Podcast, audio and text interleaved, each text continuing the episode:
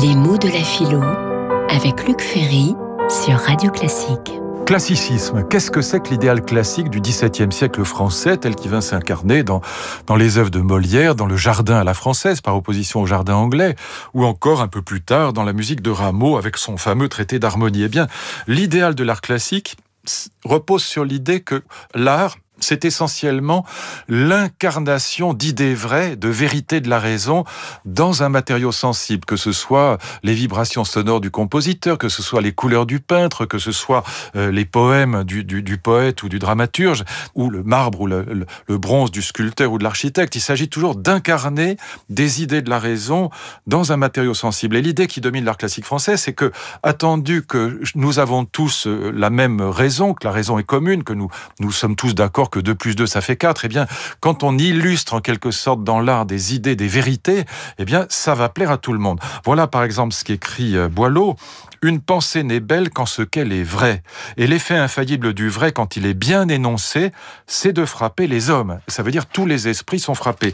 Il écrit encore ceci, Rien n'est beau que le vrai, le vrai seul est aimable, il doit régner partout et même dans la fable. De toute fiction, la droite fausseté ne tend qu'à faire aux yeux briller la vérité.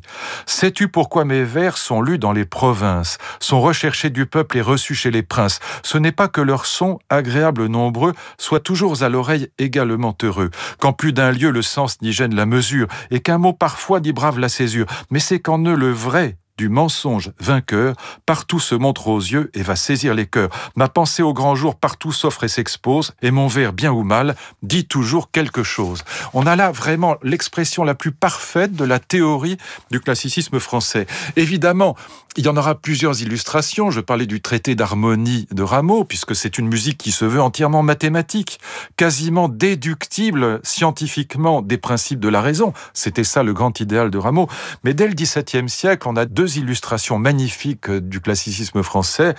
Bien sûr, le jardin à la française, comme je le disais tout à l'heure, qui va illustrer tout simplement des vérités mathématiques. Tout y est géométrique. Les troènes sont taillées en sphères, en losanges, en triangles, en rectangles. Les allées sont bien droites on est vraiment dans l'illustration parfaite de la physique et des mathématiques de Descartes, on est dans le cartésianisme le mieux travaillé. Et puis, on a évidemment un autre exemple, c'est les pièces de Molière, tout simplement. Qu'est-ce que c'est que les pièces de Molière? Eh bien, Molière le disait lui-même, j'essaie de peindre d'après nature, disait-il. Mais nature est à entendre ici, comme dans le jardin à la française, c'est une nature rationalisée, saisie par la raison. Un petit peu comme on dirait aujourd'hui, la nature de l'eau, c'est H2O. Est-ce que dans ces pierres, Molière va essayer de dépeindre comme nature humaine, ce sont des grands types idéaux. Le malade imaginaire, l'hypochondriaque, les snobs, les précieuses ridicules, le don Juan, le misanthrope, etc. Mais il s'agit de dépeindre non pas des personnages sensibles et réels, mais il s'agit de dépeindre des personnages, des types humains saisis par la raison. On est paradoxalement dans une comédie cartésienne. Retrouvez les jeudis philo de Luc Ferry aux conférences Sarah Yalda chaque jeudi à 12h30 au Théâtre des Mathurins.